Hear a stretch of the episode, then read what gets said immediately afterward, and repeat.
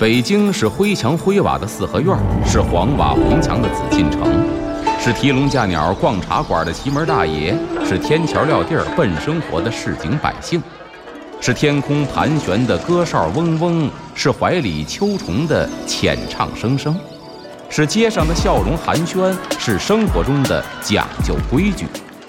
北京就是 FM 一零一点八，娱乐三里屯儿，阿龙说北京。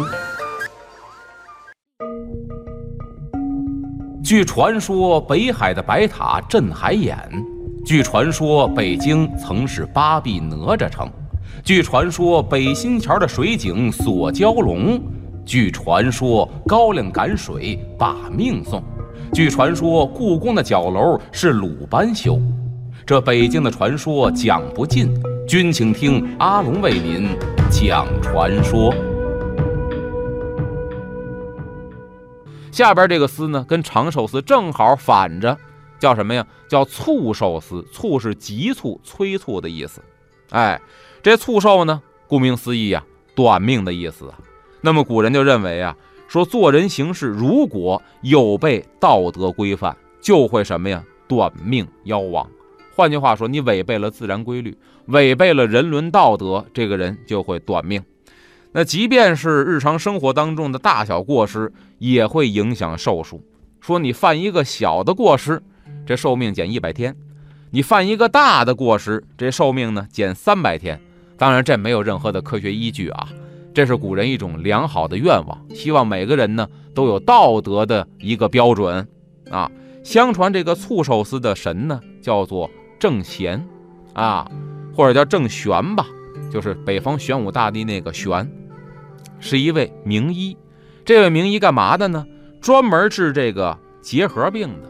咱知道结核病啊，到现在来说啊，现代医学这么发达了，这个病确实也是痰结核色变，不大好治。虽然能治，不大好治，而且呢，传染力很强。那么咱说古代的时候，这个郑玄他呢治病的方法很特别。怎么特别呢？让这个患者转身，和自己呢背对背，哎，然后呢念咒，念完咒之后呢，手里掐这个念珠，这念珠呢一共是一百零八颗，这每一颗带念珠呢代表的是一种这个病毒，所以呢要念一百零八天。说有一天呢，这个郑玄呢就替这一个一个女子治病啊，那么俩人呢在小黑屋里边啊一待。就待了几天，那当时陪同这个女子来看病的呀，是这女子的娘家妈。这老太太坐在外头就担心呐，小黑屋里头孤男寡女背对背，一天一夜，到底怎么回事啊？不知道里边发生什么了。这老太太呀，就实在忍不住了。虽然进去之前这大夫呢嘱咐她没事儿别偷看，但是老太太忍不住了。一天都过去了，当时那窗户都是纸糊的呀，拿小拇哥。蘸点唾沫，就把窗户纸啊掏了一窟窿，往里头就偷看。哎，这郑玄呢一看，窗户上被捅了一窟窿。有人说他怎么知道？神仙嘛，对吧？外边有个风吹草动，他第一时间知道了。当时一看窗户被捅了一窟窿，大叫不好，这咒语呢被破了。所以呢，这姑娘的病啊只治好了一半。哎，那么过去呢说，凡是得了这个结核病的人呐。都得到东岳庙来求一求这个神，保佑自己能够早日康复。确实，以前对这种病呢，可能也是啊，这医疗条件或者说治疗方法确实有限。第一呢，咱们说这个求神能够保佑自己得这病赶紧康复。另外一个，大伙儿可能也知道，咱以前上中学的时候学课文，这鲁迅先生写的那个药，对吧？说家里边孩子得病了，然后呢，他父亲赶一大早去哪儿刑场。